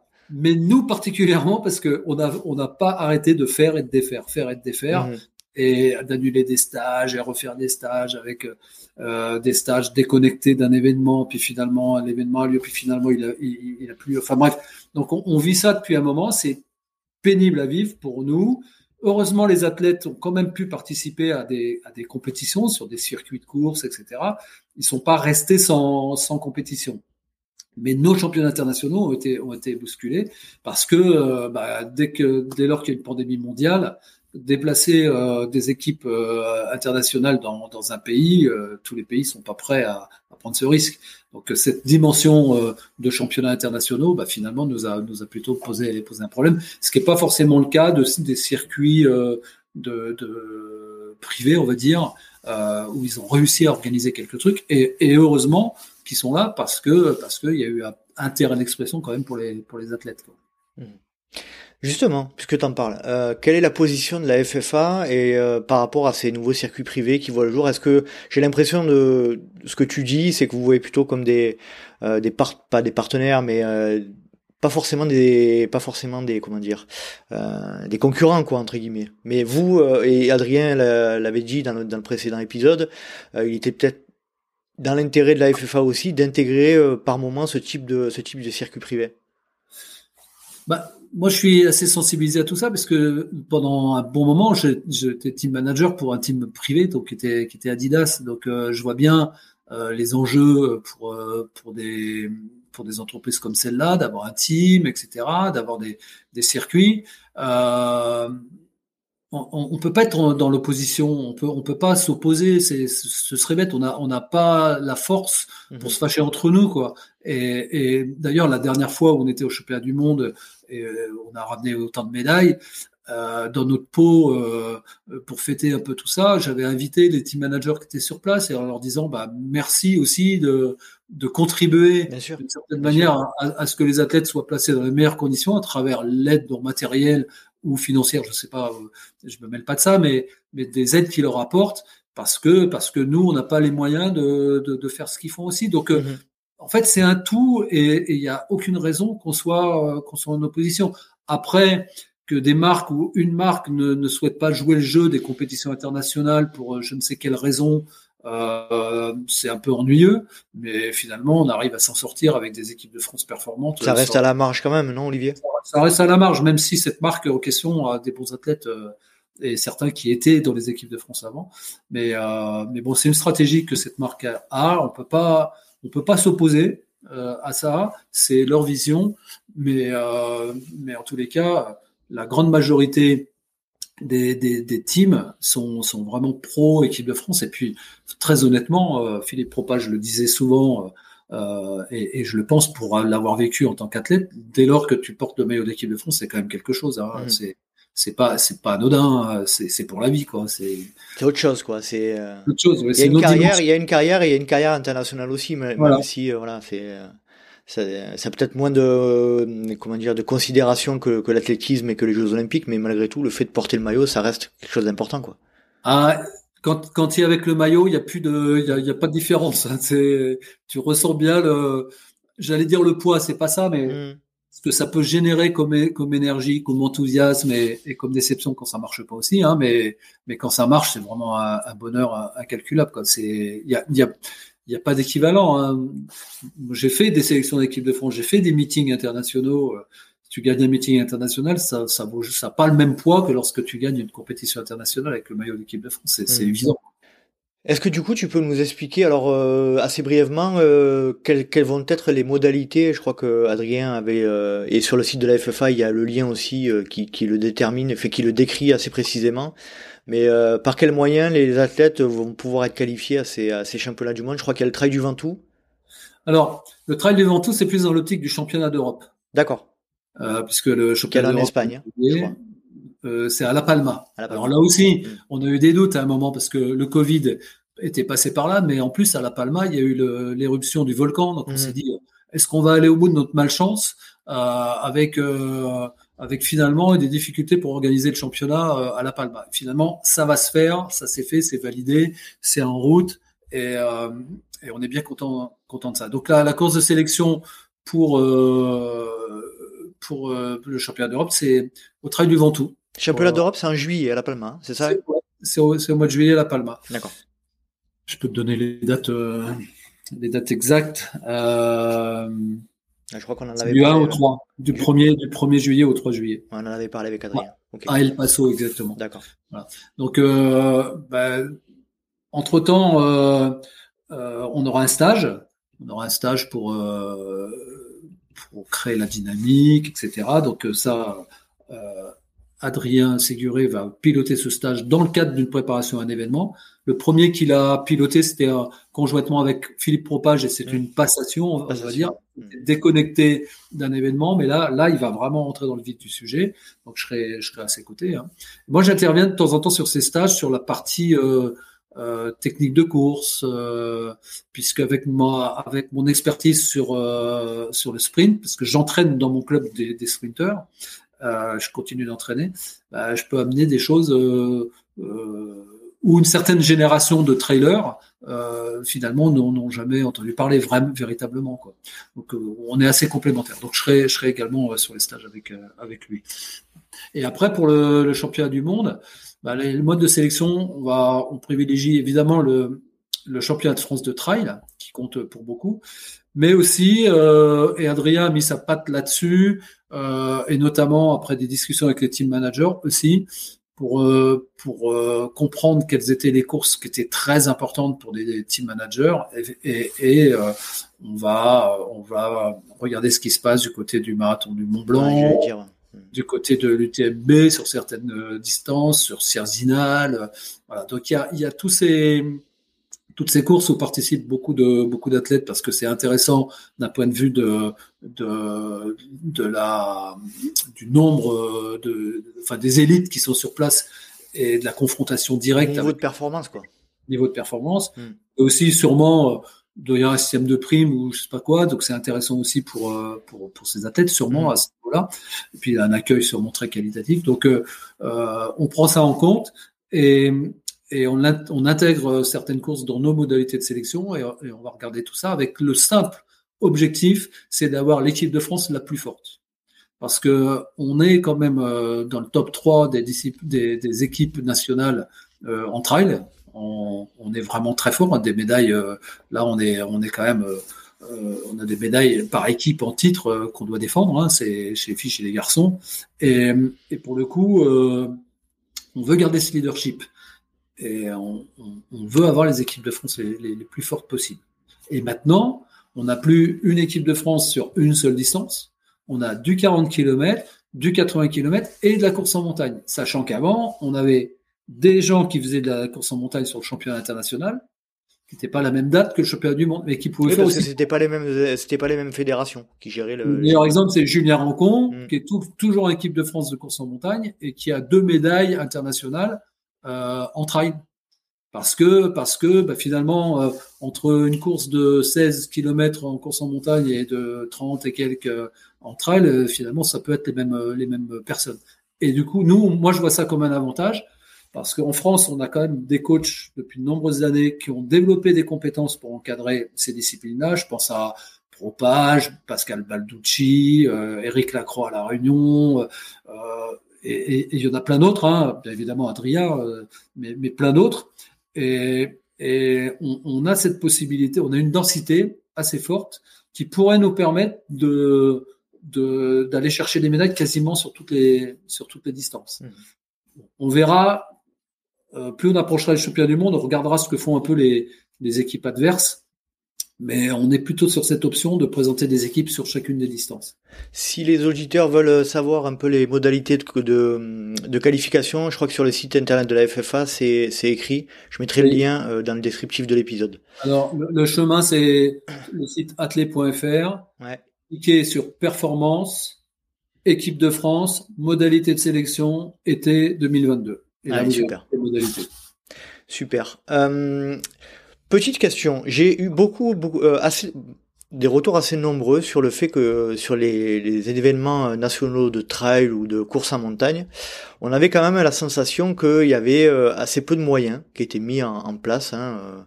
On m'a, on m'a fait remonter. Alors moi, j'y suis jamais personnellement allé, donc c'est avec avec des guillemets que je dis ça, mais on, m'a parlé notamment de, de quelques petits, voilà, des, des, des, problèmes de moyens au niveau des dossards. Enfin voilà, c'était. Est-ce que toi, tu as la sensation que euh, on pourrait faire mieux sur cet aspect-là, sur l'organisation des championnats de France, qui pourrait être un peu, plus quali, peut-être. Euh, c'est quel est ton point de vue? Alors, on a à la fédération, il y a plusieurs niveaux de, de championnat de France, euh, plusieurs catégories de championnat de France, parce que les moyens sont pas les mêmes. un championnat de France d'athlétisme sur piste euh, va pas générer les mêmes moyens qu'un championnat de France de course en montagne. Euh, un championnat de France de cross qui va accueillir 15 ou 20 000 spectateurs euh, dans le week-end, c'est pas la même catégorie que, que ce qu'on vit nous. Mhm. Euh, après, sur l'aspect purement organisationnel, alors, je sais pas, tu faisais référence à des dossards, je sais pas, ça, ça, je crois, je crois qu'on est assez bon là-dessus. Ouais. Pas sur ces aspects-là. En revanche, sur la partie, on va dire, habillage de la partie événementielle, euh, effectivement, il y a moins de moyens sur ces sur, ces, sur certaines catégories de championnats, comme le championnat de France de 100 km, de 24 heures, parce que, parce que la, la fédération organise 60 championnats dans l'année. Bien sûr. Que, euh, bah, on fait avec, euh, avec ce dont on dispose. Mais, mais c'est vrai que moi, étant responsable de ces disciplines-là, j'aimerais que ce soit, ce soit un peu mieux, quoi. Mais, mais je suis obligé de, de, de regarder le contexte dans lequel j'évolue, qui est plus global, et, et, de, et de me dire que finalement, euh, euh, c'est pas si mal, même si on, a, on peut encore s'améliorer, ça c'est évident. Est-ce que euh, dans cette période pré, euh, pré Jeux Olympiques 2024, tu sens quand même une, une différence de pas de on va dire considération, on va, employer un terme général, mais de considération entre les disciplines olympiques au sein de la FFA et, et, et les autres? Alors c'est sûr que l'équipe technique qui est en place euh, le nouveau DTN, euh, Romain Barras et son équipe, euh, eux, ils vont être, ils vont être scrutés de près sur les résultats qu'il y aura à Paris 2024. Des Jeux Olympiques dans son propre pays, la capitale de Paris dans, dans deux ans, et évidemment que les énergies vont être, vont être, orientées vers ces. c'est absolument évident. On serait fou de dire le contraire. Ce serait une erreur de pas le faire d'ailleurs. Ouais. Et ils auront raison d'être focalisé dessus et il faut qu'il le soit euh, à 200%. Ça me semble absolument évident. Mais pour autant, c'est pas pour cette pour ça qu'on laisse tomber euh, le reste. Mhm. C'est-à-dire que, enfin, le reste. Euh, nos disciplines non olympiques, elles sont la preuve, c'est qu'il y a huit responsables de spécialité et, j'en fais partie avec des disciplines non olympiques. Si vraiment ils avaient eu cette volonté-là, ils auraient, ils auraient, ils m'auraient pas mis là, quoi, en fait. Donc, du coup, oui, il va y avoir un focus sur Paris 2024, mais on le mettra même nous. Euh, on va vraiment être. être ouais, naturellement, quoi. Naturellement. C'est un événement important, donc. Euh, et faites-moi confiance sur le fait que moi, je vais veiller à ce qu'on ne m'oublie pas dans mon coin avec ces disciplines-là. et, la fédération, en me mettant à, ce poste-là, ils savent que je vais défendre, euh, je vais défendre ces disciplines si jamais je ressentais qu'elles étaient maltraitées. Mais c'est mmh. pas le cas, c'est pas le cas aujourd'hui. Bon. Euh, allez, dernière question sur les JO. Euh, question difficile, je suis désolé Olivier. Euh, pour ou contre le trail au JO Absolument pour. Absolument pour, parce que certains, certaines personnes que, que j'ai l'occasion d'entendre ou de voir, voir ce qu'ils écrivent sur le sujet, pensent que les valeurs du trail sont au-dessus de, de, de je ne sais trop quoi. D'abord, il faudrait, faudrait, quand même qu'on se mette d'accord sur euh, quelles sont les valeurs du trail, parce que je pense qu'on est exactement dans la même configuration que plein d'autres euh, d'autres sports, avec euh, son lot de gens très honnêtes, son lot de gens qui sont moins honnêtes. Je pense au dopage et tout. Il n'y a aucune raison que cette discipline-là soit épargnée. Et je vois pas quelle différence y a-t-il entre départ d'une course d'un trail et, la différence qu'il pourrait y avoir avec un marathon ou un départ de 100 mètres, on va dire. Alors ça va en faire bondir plus d'un quand je dis ça, mais, évidemment que si un jour cette discipline était aux Jeux Olympiques, ça donnerait une, visibilité encore plus forte à, à cette discipline-là et une reconnaissance encore plus forte. Moi, par exemple, je m'intéresse beaucoup aux Jeux Olympiques et que ce soit été, hiver, et je regarde tout ce que je peux regarder. Et eh bien, la seule fois où je peux voir du skeleton à la télé, à la télé, c'est pas faux. C'est dans les jeux, voire même du VTT. Et même si certains disent le VTT en boucle, c'est quand même pas les valeurs du VTT, eh ben ma foi, c'est ça peut quand même, ça passe quand même à la télé au moment des jeux et ça peut donner envie à des enfants de faire du, VTT. Et rien n'empêche tous les autres de faire des boucles de 150 km s'ils ont envie, quoi. C'est, faut pas opposer les choses en fait. Mmh. Mais, mais c'est juste une, une vitrine formidable. Et puis quoi Et puis et puis des athlètes qui s'investissent autant et qui sont en équipe de France de, de trail par exemple, bah, si un jour ils pouvaient être en équipe de France olympique, vous vous rendez compte un peu ce que ce que c'est pour, euh, ce serait formidable quoi. Alors ceux qui s'y opposent, euh, bah, moi je suis, chacun pense ce qu'il veut, hein, mais mais franchement, euh, franchement c'est que qu'ils ressentent pas ce que ça peut apporter à un athlète. Je suis un peu partagé. Je suis un peu partagé sur ce point de vue-là. Euh, effectivement, on a, on a souvent en tête l'exemple du VTT, euh, qui a priori, euh, d'après les gens qui vivaient ce sport depuis des années, ont vu un net changement lors de leur, de son intégration aux Jeux Olympiques. Est-ce que ça, voilà, est-ce que c'est reproductible dans notre sport à nous? On voit des sports comme le biathlon ou le ski de fond qui n'ont pas forcément été dénaturés. Je vous avoue, je t'avoue, Olivier, que sincèrement, j'arrive pas à avoir de décision arrêtée là-dessus. Mais le biathlon, c'est même tout le contraire. C'est très peu de licenciés et une exposition télé qui est absolument incroyable. Hmm. Absolument incroyable. L'équipe TV, ils en font des, ils font des, des, directs de 6 heures ou 7 heures euh, là-dessus. Et ils ont raison parce que ça crée du suspense et puis on, est, on regarde ça avec intérêt et tout ça.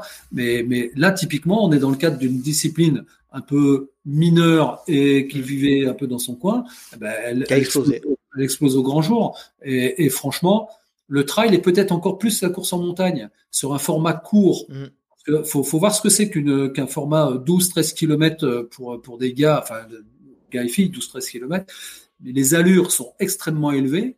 Dans les descentes, c'est très impressionnant et ça vaut le coup de vraiment suivre ces courses. Et d'ailleurs, euh, avec euh, la fédération, on, on, on, a, on fait des directs. Euh... Oui, j'ai vu, je, je, les Matézins, me semble-t-il, hein, c'était super cool. C'était la SkyRace des Matézins est passée euh, récemment. Euh, ouais, et, et, on fait, on le fait aussi au championnat de France. Moi, j'ai la chance de commenter avec Fred Bousseau. Ouais, avec sur Ancel, c'était euh, non. Euh, Ancel, ouais. On a fait un très très beau direct mm. et on avait même des spécialistes et même un champion olympique de, mm. de, de, VTT qui, qui, qui, avait une caméra et qui suivait les, les coureurs euh, à, à, VTT. On avait euh, vraiment mis les ah, moyens. C'était chouette, c'était chouette. Ouais. Voilà. Et donc, euh, ce format-là, pour moi, c'est un format incroyable parce que c'est moins de deux heures de course, très, très, très dynamique et puis, et puis des passages très engagés, etc. Quoi. Donc, Là-bas, euh, quand on allait en, en, Argentine au championnat du monde de course en montagne, ils traversaient une, rivière, il y avait du courant et tout, c'était super impressionnant. Eux, ils ont,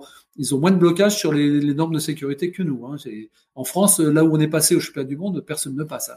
Mais, mais en tous les cas, c'est tout ça pour dire que c'est quand même des disciplines qui sont visuellement très intéressantes est extrêmement dynamique. Et puis c'est pas parce que euh, je suis désolé d'être un peu désagréable, mais certains ont fait des erreurs, euh, dans, notamment dans le VTT, qu'on est obligé de refaire les mêmes, n'est-ce pas? C'est-à-dire que sur des sur des formats de 20 km, on n'est pas obligé de tourner en boucle sur une boucle de 2 km. On peut aussi euh, faire comme vous avez fait sur un sel. Exactement, on arrive à si on prépare bien avec des moyens techniques, bon, ça demande un peu de un peu de ressources quoi, mais si on a fait du bon repérage, on voit toutes les zones, euh, les zones blanches où on peut pas être en, connexion, bah là on envoie un drone par mhm. exemple, etc. Et, et, on arrive finalement avec des sociétés de prod qui sont habituées à ça, euh, à, à, faire des petits, des, des petits directs euh, qualitatifs qui ne demandent plus qu'à passer sur euh, sur des, des, des, des, chaînes plus, plus au plus large public. Bien sûr. mais pour l'instant, avec Athlé TV, euh, avec la, la, chaîne de, de, de la Fédé d'athlètes qui retransmettent euh, tous les championnats de France, bah, on est on est bien euh, on est bien concerné par ça et, et, ça fait deux ans de suite qu'on a un direct formidable quoi. Alors quand c'était au Dévoluy avec le, la neige qui, qui, était tombée la veille et tout, on a eu des images extraordinaires. Mmh, mmh, mmh. Ça, ça doit donner envie à tout le monde dès lors que tu vois ça. Dimanche matin, tu te réveilles et tu, tu mets la télé et tu regardes ça tu prends ton petit passionné de trail, enfin déjà passionné de trail, enfin moi je suis, je suis comme un dingue hein, sur, devant des images comme ça. Alors c'est vrai que ça peut donner envie aux, à, des gens de participer. Ouais. Mm. Parce que notre volonté aussi, sachant qu'on a, on a une forme de leadership au niveau international chez les seniors, c'est de garder ce leadership parce que comme je le disais tout à l'heure, on a des entraîneurs qui ont développé des compétences pour encadrer ces disciplines-là. Mhm.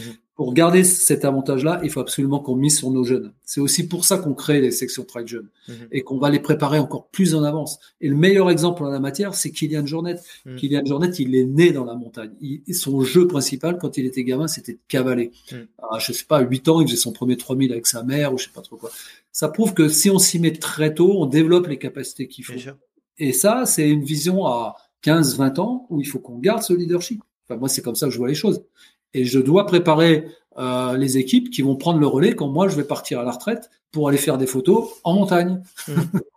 ouais, de.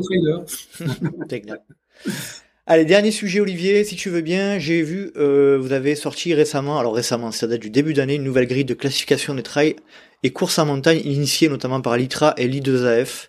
Est-ce que tu peux nous parler de cet aspect-là? Alors tu parles de quoi? Des formats de compétition? Ouais, les formats de compétition, euh, la classification des formats de compétition euh, en fonction des kilomètres efforts, etc. Ah, XS, S, euh, ouais, En fait, euh, bah, on... l'ITRA, l'ITRA à, à, l'origine de l'ITRA, quasiment, on avait fait un, il y avait eu un colloque international avec beaucoup de continents de représentés, beaucoup de pays, et, et le premier exercice constituait à essayer de se mettre d'accord sur une définition du trail. Mhm. C'était assez marrant parce que euh, en, Amérique, en Australie, Afrique du Sud, pour eux, dès lors qu'on met le, le, pied sur un chemin, au sens propre du mot trail, on fait, on fait du trail. D'autres euh, disaient, ben non, euh, aux États-Unis, on fait du trail à partir de 42 km, parce qu'avant c'est du marathon. Mhm. Et puis nous, on, a, on était à cette époque-là avec des formats euh, course nature, euh, trail court, trail long. On, a, on avait saucissonné les choses, euh, probablement à juste titre, pour, euh, pour essayer de cadrer un peu Avec notre vision à nous, quoi.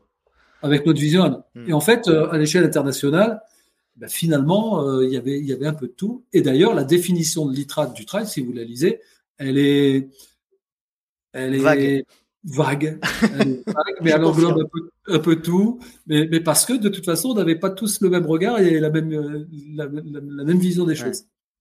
Voilà. Et, et, et pour qu'on dise ça, c'est la question, c'était oui. Alors les formats de course, les formats de course, c'est une évolution après de, de à la fois d'une vision un peu commune et, euh, une réalité par rapport à au, au mode de calcul de la cote ITRA, etc. Donc en, gros, c'est euh, le kilomètre plus euh, plus euh, un kilomètre ramené équivalent à 100 mètres de, dénivelé. Et ça, ça donne ça donne une grille entre des formats très courts et des, et des formats longs. Voilà. Donc et ça se traduit par S, M, L, XL, etc. Quoi. Donc au moins c'est c'est c'est une norme qui a été proposé par l'ITRA, puisque, comme je le disais au début, l'ITRA est une, association qui conseille World Athletics, et ça a été adopté par World Athletics, et en cascade, Nous, dans notre réglementation, on a repris ces, ces éléments-là parce que de toute façon, on avait quand même travaillé avec l'ITRA pour, euh, pour euh, réfléchir à ça. Quoi. Donc on l'a intégré puisque ça sert à rien de recréer une, une norme qui soit pas celle de World Athletics. Donc on s'est mis, on s'est mis aux normes. Voilà. Alors juste pour info, euh, je, je, je vais dire la définition de l'ITRA. L'ITRA définit le trail comme un parcours de course à pied ouvert à tous qui se déroule dans un environnement naturel. En compétition, la portion de route ne doit pas être supérieure à 20% de la distance totale. Cette portion maximale peut évoluer lors de la mise en, en application de la règle 251 de la de l'I2AF. Donc euh, voilà, on a bien compris que c'était euh, assez assez vague, assez large. Euh, J'entends de plus en plus parler, notamment au sein de la FFA, euh, des euh, des reports de, de, de, de, comment dire de, de, résultats de course, etc. Est-ce que c'est un axe de développement pour la FFA de, de devenir aussi un, un lieu sur lequel on va pouvoir euh, recueillir les, les résultats des trials, les, euh, les peut-être peut-être même des, des cotes, etc. Est-ce que est-ce que c'est un axe de développement pour la FFA Mais là on l'a on l'a fait là récemment. on avait déjà une, un système de, de cotation sur la course sur route en fonction des distances. Et donc, il y avait un algorithme qui avait été calculé et ça permettait de classer euh, et de comparer des gens qui faisaient du semi-marathon, du 10 km, etc. Et de délivrer un classement, en fait, une forme de classement national. Euh, on a, il nous manquait ce volet-là sur la partie, euh, la partie trail. Et ne serait-ce que pour qualifier des gens, pour sélectionner des gens au championnat de France, par exemple, sur des critères de. Et là, on l'a mis en place. On l'a mis en place et, et c'est Adrien Tarenne qui a porté ce, ce projet euh, du développement, parce qu'il il est lui-même trailer. Et ça s'est fait pendant pendant mon arrêt de travail. Alors du coup, je suis moins, moins je suis pas assez pointu pour euh, pour, pour vous en parler précisément, mais en tous les cas, euh, on a, on a notre classement, on est capable de, de délivrer un classement national en fonction des allures des athlètes et toujours en prenant en compte les, les parcours, les distances et les dénivelés. Un peu à l'image de, l'ITRA, mais c'est pas avec la même, euh, les mêmes algorithmes et, ça part de, de ce qu'on avait déjà en, en magasin, j'allais dire, euh, sur, sur la, la, partie course sur route. Donc c'est une adaptation. Et a priori, on a Adrien Tarenne a travaillé et a réfléchi avec des trailers membres de l'équipe de France qui ont amené leur expertise et leur vision et, pour que tout, toutes les choses soient bien bien cohérentes quoi. Est-ce que ça participe pas aussi Alors là, je vais peut-être euh, poser un peu la question qui pique, mais euh, euh, au flou qui est en train de devenir toute cette cette communauté, cette pratique euh, en ce qui concerne les, les différents index, euh, ITRA, UTMB, etc., de, de rajouter euh, encore un, des calculs au sein de la FFA, est-ce que ça participe pas aussi au flou généralisé de, de notre pratique aujourd'hui? Bah, enfin moi là je crois pas parce que notre vocation en tant que en tant que fédération c'est aussi de délivrer des, des résultats des classements des classements quoi et on a une base de données qui est qui est absolument considérable hein. Là, pour le coup, on possède euh, des, des, bases de résultats qui sont, qui sont incroyables. Donc, on peut affiner quand même nos. Mais, mais, mais pour aller dans ce sens-là, à un moment, et ça s'est pas fait, euh, et c'était quasiment acté, mais, mais à l'ITRA, les choses ont, ont bougé à cette époque-là. Mais on avait l'accord de, euh, du président euh, de l'ITRA euh, de, pour que nous, on puisse utiliser la cote ITRA pour, pour, pour générer euh, des cotes et des classements. Mmh. Et en fait, euh, il y a eu euh, ce qui s'est passé à l'ITRA, à l'UTMB, etc.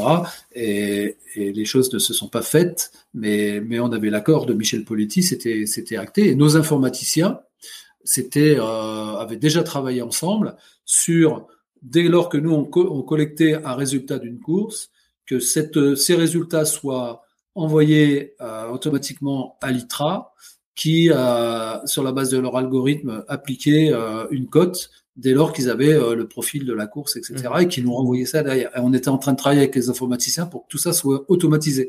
On en était à ce stade de développement. Et puis finalement, il y a eu l'ITRA, il y a eu chez, chez à la Fédé aussi le patron des informaticiens qui a quitté son poste, etc. Donc il y a eu un peu de flottement. Entre temps, Michel Poletti a quitté l'ITRA, etc. Voilà. Donc on a créé notre propre notre propre système mais, mais que validé par les athlètes de l'équipe de France pour certains qui ont bossé avec nous. Ce système euh, est basé sur des, des résultats euh, dans le cadre de courses labellisées FFA ou c'est généralisé? Sur l'allure par rapport à la distance et par rapport au, au, dénivelé. En fait, c'est le même, c'est le même principe que, que la Cotitra, mais c'est pas avec le même algorithme. Et là, je serais bien en peine de, de vous en dire plus. Mais je veux, je veux dire, ces, ces résultats sont synthétisés sur toutes les courses euh, présentes sur le territoire ou uniquement euh, des courses les courses à label. Toutes les courses label, hein. labellisées. Pour l'instant, pour l'instant, on en est à ce stade. D'accord. Mais, mais il est probable que, qu'à un moment, on puisse être capable de, de le délivrer sur l'ensemble des courses qui seront, euh, qui seront euh, sur le site de la fédération. Olivier, qu'est-ce qu'on peut te souhaiter là pour les, on va dire, allez, de deux années à venir? Pour les deux années à venir, de finir ma carrière professionnelle de toute beauté. C'est-à-dire, tu peux, tu peux en dire plus? De toute beauté ah Non, parce que moi, je viens de faire 60 ans, euh, la retraite se profile, même si euh, j'ai encore du temps. Hein. Non, mais plus, plus sérieusement, euh, on a on a une année 2022 qui est, qui est géniale avec deux, si on parle de trail et de montagne, avec deux championnats internationaux, ce qui est ce qui est rare. Hein, et, et on sent qu'il y y a une envie euh, très forte chez les athlètes aussi à, à, à, revenir vivre euh, ces expériences-là. Déjà les premières expériences de stage euh, avec notre partenaire dans le Cantal, etc. On est super bien accueillis à chaque fois. Enfin, il se passe, il se passe des choses d'un point de vue humain qui ne qui se vivent et qu'on si on le raconte ça peut s'en tomber à plat mais à vivre c'est quand même quelque chose moi c'est ce qui me nourrit de mmh.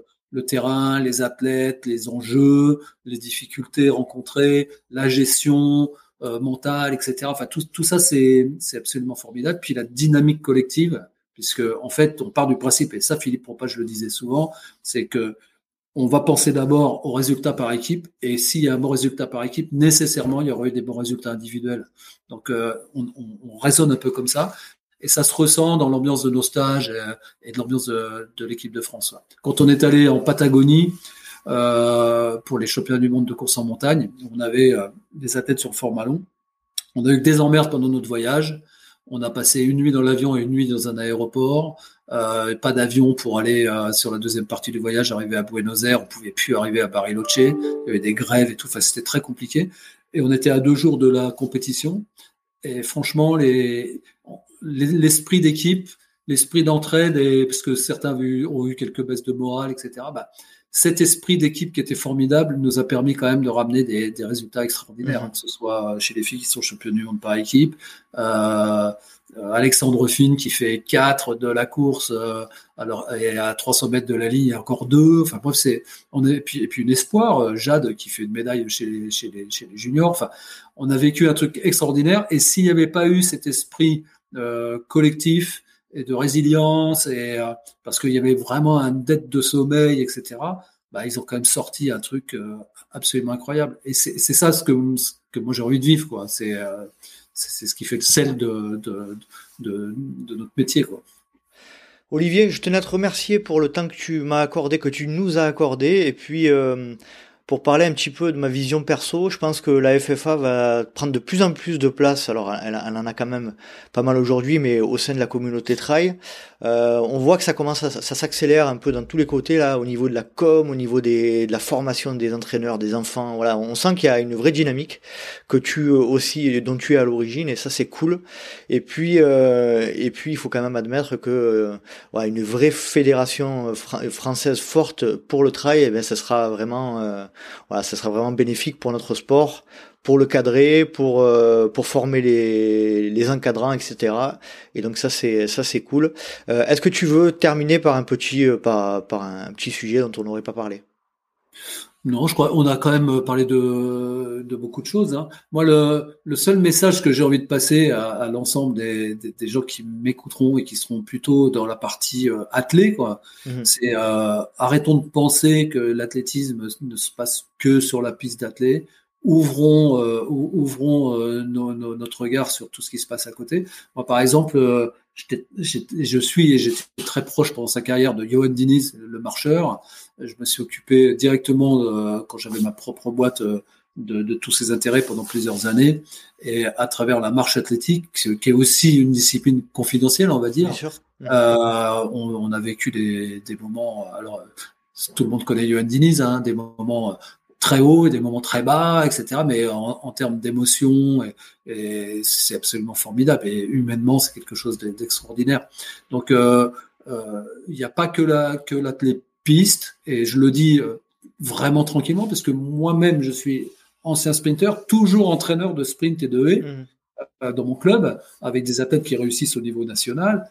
Et, et en fait, il faut décloisonner tout ça, s'ouvrir, s'ouvrir et aller vers, euh, euh, ne pas dénigrer, pas mépriser des gens qui, font du trail et qui vont courir un ultra trail à 5 km heure de moyenne. Parce que vu comme ça, bah, ça peut sembler quelque chose de pas terrible en termes de performance, mais quand on le vit directement sur le terrain, bah, c'est déjà un exploit pour, euh, pour beaucoup de, de gens qui, qui, ont un métier à côté, qui consacrent du temps à ça, etc. Donc, euh, c'est, il faut respecter tout le monde, il faut pas être méprisant et, et avancer tous dans le même sens parce qu'on fait tous finalement de la course à pied dès lors, à l'exception de la marche athlétique où on ne doit pas décoller les pieds, mais dès lors qu'on décolle les pieds du sol, on court dès qu'il y a un terme de suspension, tu vois, j'ai bien, j'ai bien appris euh, mes, mes, mes, cours de la FFA de manière générale. Bon, merci Olivier, c'était très très sympa. On va continuer si tu veux bien pendant cinq petites minutes pour euh, mes soutiens euh, Patreon. On va, je vais te poser une ou deux questions qui m'ont été adressées.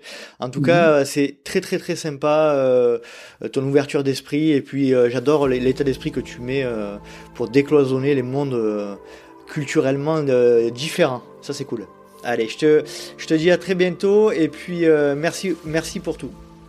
Allez, bien, ok. Et dès, dès que j'ai des éléments à t'envoyer, des documents, je t'envoie ça. Super, merci. Ça marche.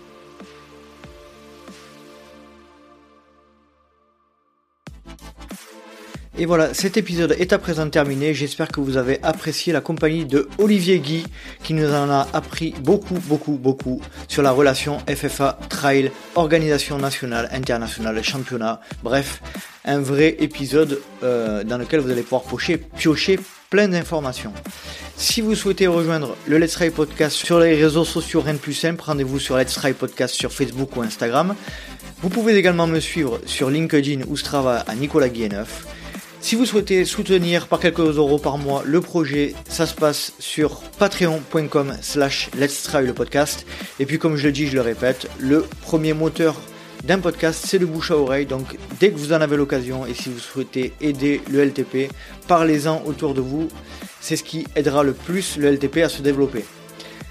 J'espère vous retrouver pour un prochain numéro du Let's Ride Podcast. Et d'ici là, n'oubliez pas, si vous pensez que c'est impossible, faites-le pour vous prouver que vous aviez tort. Salut, salut